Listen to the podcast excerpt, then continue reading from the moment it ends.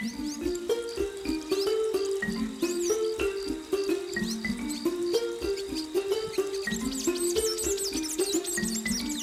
começa agora mais um episódio de Palavra Encenada, o podcast de contação de histórias do projeto Sesc Paraty em Rede.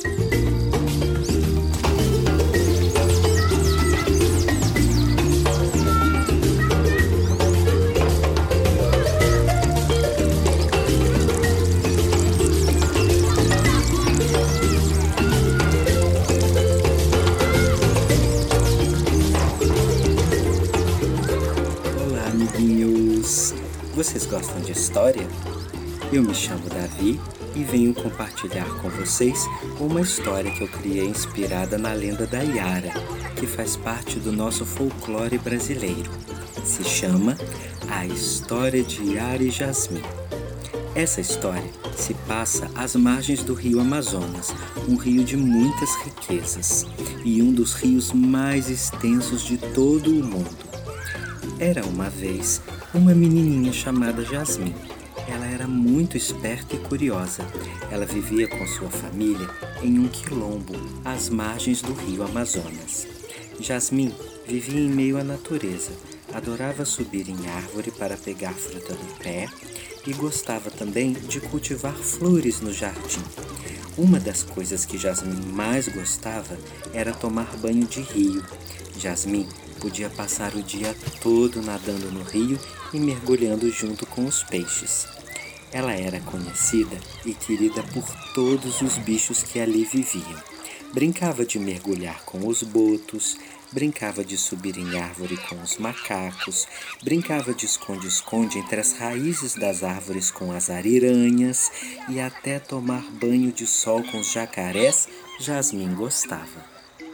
Sua mãe sempre ia lhe chamar, pois ela acabava se esquecendo da hora do almoço de tanto que gostava de nadar no rio.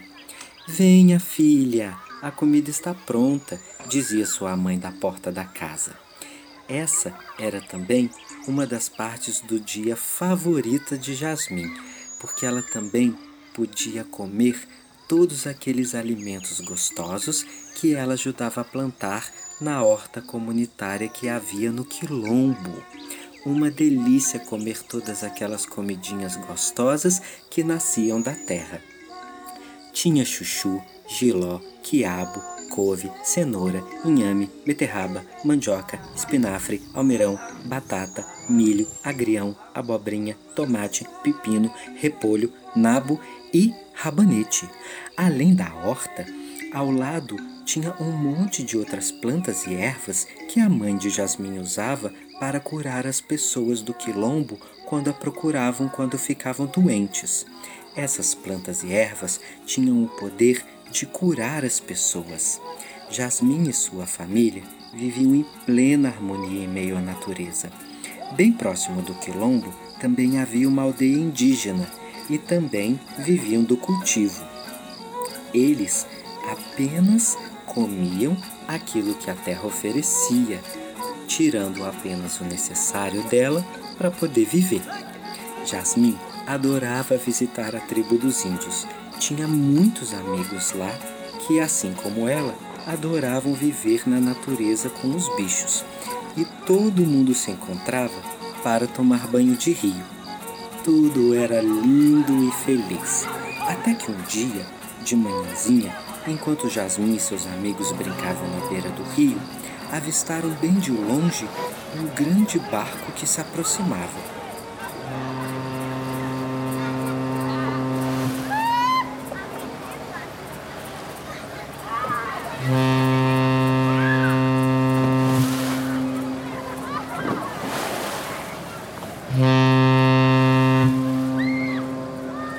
Quando o barco chegou, começou a chamar muita atenção e as pessoas dos povoados começaram a chegar para saber o que estava acontecendo ali.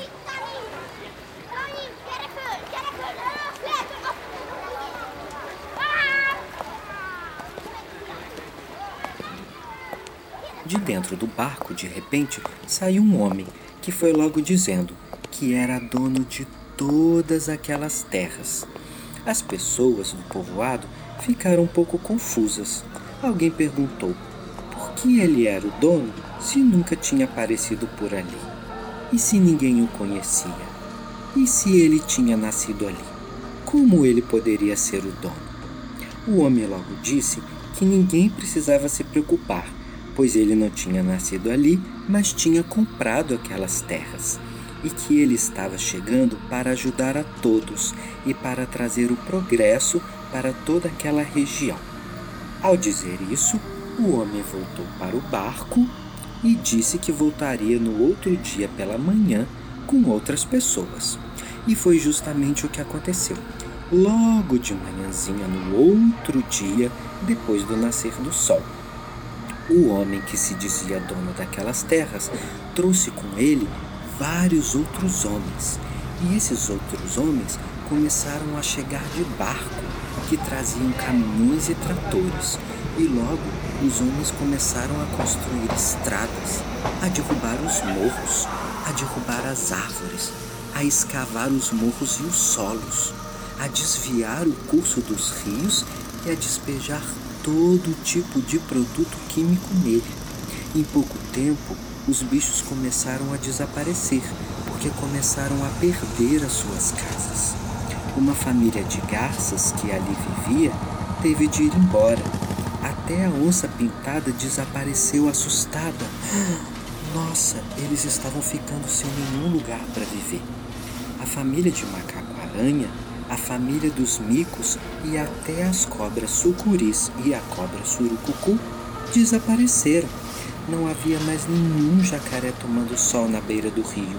Só havia uma ariranha perdida que estava lá, toda manchada de óleo. Pobrezinha!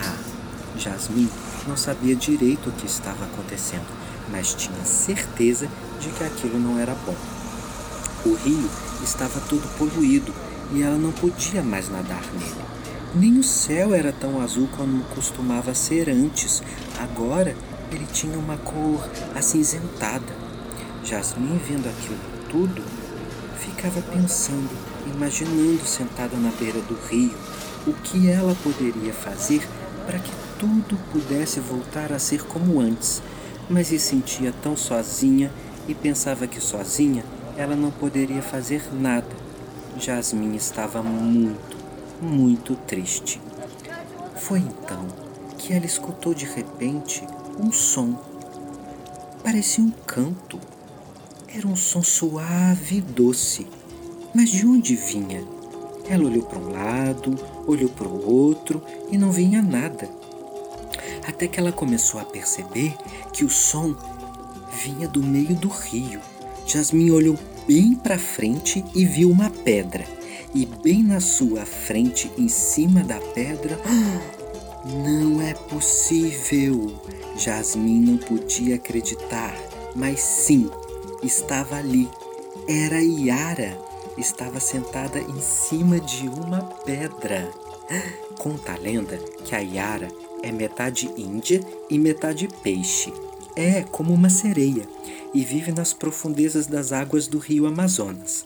Ela possui uma cauda longa e cheia de escamas azuis e esverdeadas. Sua pele é morena, coberta de pinturas indígenas, e seus cabelos são longos e pretos. Ao ver que Jasmine a observava, Yara foi nadando até a margem do rio, mas quando chegou perto de Jasmine, Jasmine saiu correndo de medo, pois já tinha ouvido falar na lenda, mas não imaginava que ela poderia ser verdade. Yara logo então disse a Jasmine que ela não precisava ter medo, que sabia porque Jasmine estava ali tão triste e que ela mesmo também estava triste com tudo que estava acontecendo. Uma das coisas que Yara mais gostava de fazer, além de pentear os seus cabelos longos, era tomar banho de sol e brincar de esconde-esconde com seus amigos, é, debaixo da água.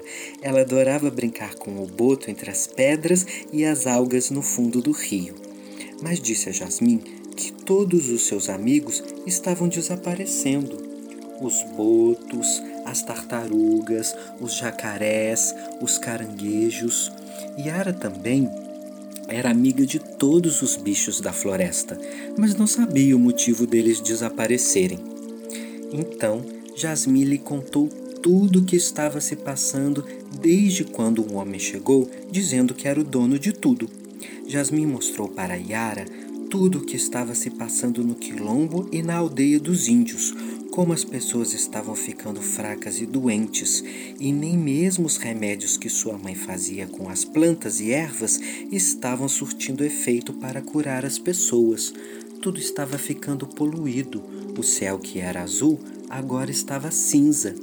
O rio agora estava coberto de uma mancha escura que parecia óleo, que tinha lixo, e Jasmine não sabia o que fazer.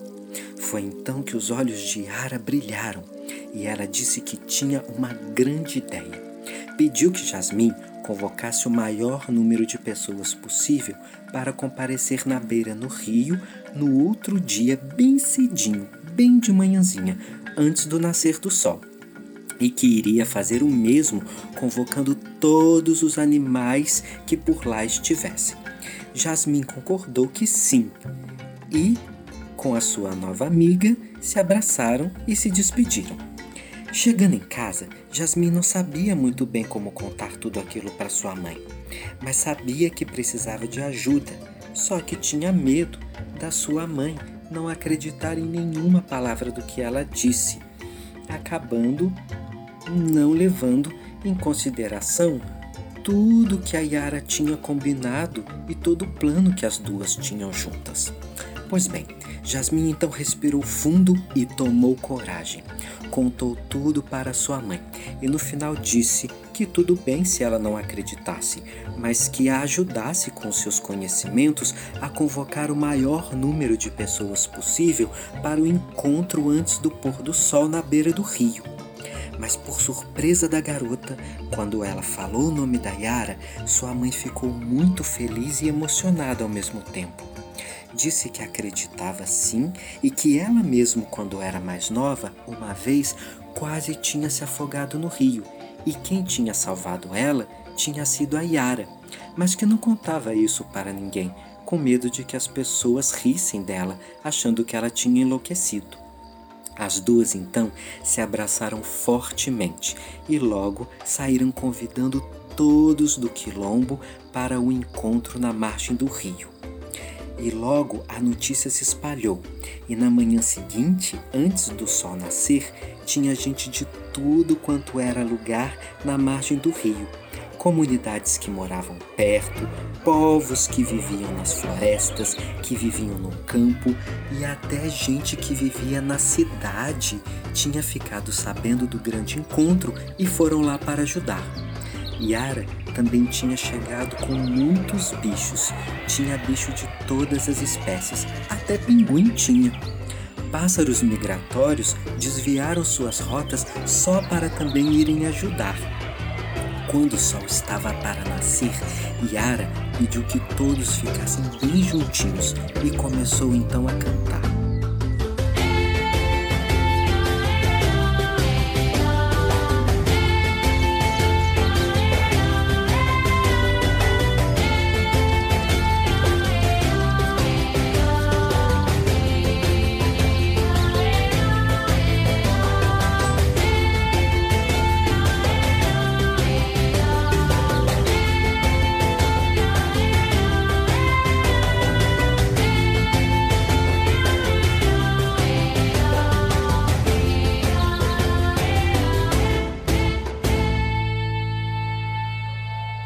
Logo, as pessoas começaram a se dar as mãos e os bichos a entrelaçar as suas asas, as suas patinhas e as suas caudas.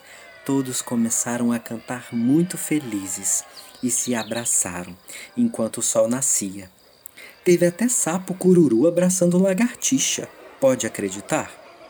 Então, uma grande corrente de proteção foi feita na margem do rio, e quando os homens começaram a chegar com as suas máquinas destruidoras e barulhentas, viram na margem do rio uma infinidade de gente e de bichos juntos se abraçando e cantando. Eles pegaram as suas máquinas e foram embora, porque viram que não tinha mais nada para fazer ali. Vendo que as máquinas, os barcos, as escavadeiras tinham todas ido embora, os homens começaram a comemorar muito felizes. Todas as pessoas, todos os povos, todos da comunidade, tanto da aldeia dos índios quanto da aldeia onde vivia Jasmim, começaram a se abraçar junto com os bichos e a celebrar a vitória da natureza. Mas muito trabalho ainda haveria de ser feito. Nesse mesmo dia, Todos plantaram uma semente e recolheram muito lixo que estava espalhado por toda parte. Logo, as águas dos rios começaram a ficar bem limpinhas. As árvores voltaram a crescer e os animais da floresta dos rios começaram a voltar para suas casas.